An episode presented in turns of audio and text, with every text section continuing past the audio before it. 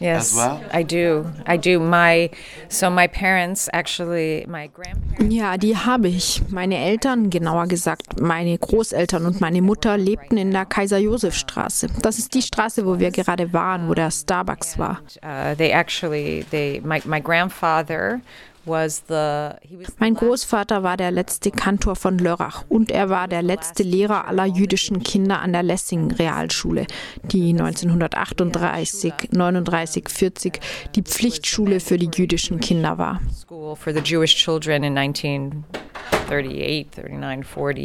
School for the Jewish children in 1938, 39, 40. Und sie wurden auch deportiert. Meine Großeltern und meine Mutter wurden aus Freiburg deportiert. Daher werde ich bei der Gedenkveranstaltung sprechen.